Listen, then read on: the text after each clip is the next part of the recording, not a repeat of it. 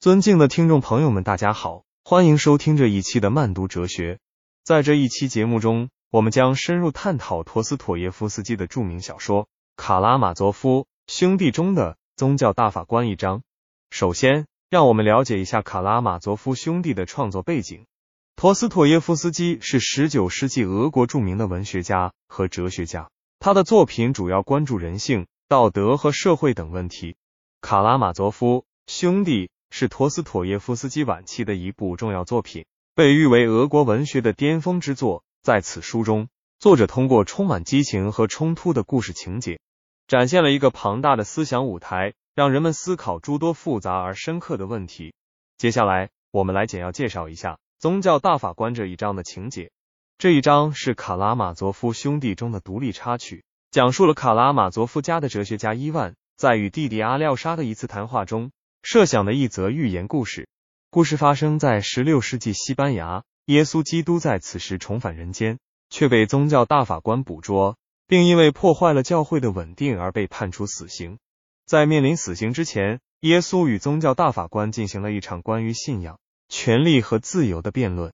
现在，我们将重点分析宗教大法官这一章中的重要观点和主题。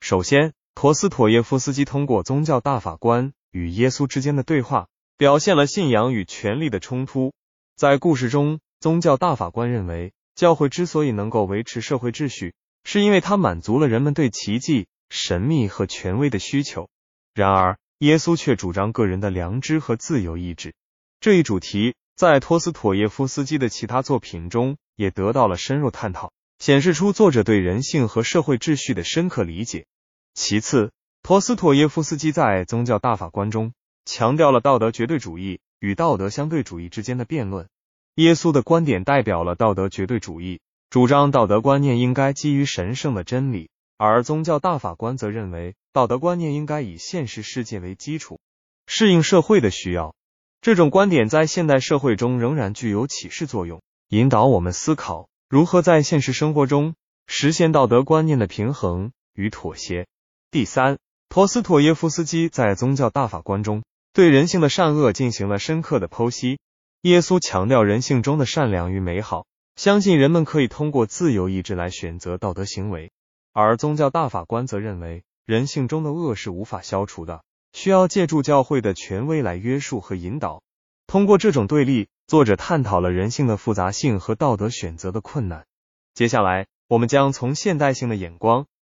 宗教大法官进行批判性分析。首先，在对信仰与权力的讨论中，陀思妥耶夫斯基虽然展示了两种截然不同的观点，但在现代社会，我们需要认识到信仰与权力之间可能存在更为复杂的关系。在信仰的指引下，权力可以为社会带来正面的影响，而过度的权力则可能导致信仰的失真和腐化。因此，在现代社会中，我们需要在信仰与权力之间寻求平衡，以实现社会的公平与和谐。其次，在道德绝对主义与道德相对主义的辩论中，我们需要认识到，在现代多元文化背景下，道德观念可能呈现出更为复杂和多样的特征。我们既需要尊重道德的普世价值，又要关注个体和群体在特定文化背景下的道德需求和困境。通过开放的态度和对话。我们可以实现道德观念的交流与融合，从而促进全球范围内的道德共识和和谐。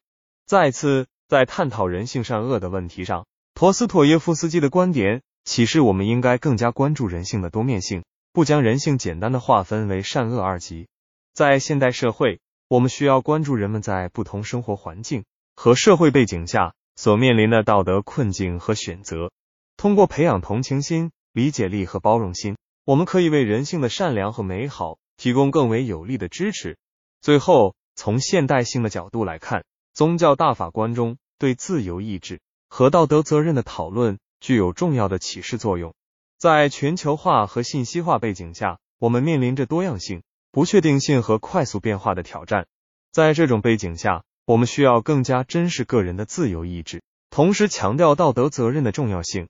通过自我反省、批判性思维和道德勇气，我们可以在现代社会中实现个人的成长和道德进步。总之，宗教大法官这一章是陀思妥耶夫斯基《卡拉马佐夫兄弟》中的精华部分，通过对信仰、权利、道德观念、人性善恶等方面的深入讨论，作者展现了其独特的哲学智慧。在现代社会，我们可以从这部经典之作中汲取灵感，以更加开放、包容和理性的态度来应对道德和价值观方面的挑战。这一期的慢读哲学就到这里，我们下期再见。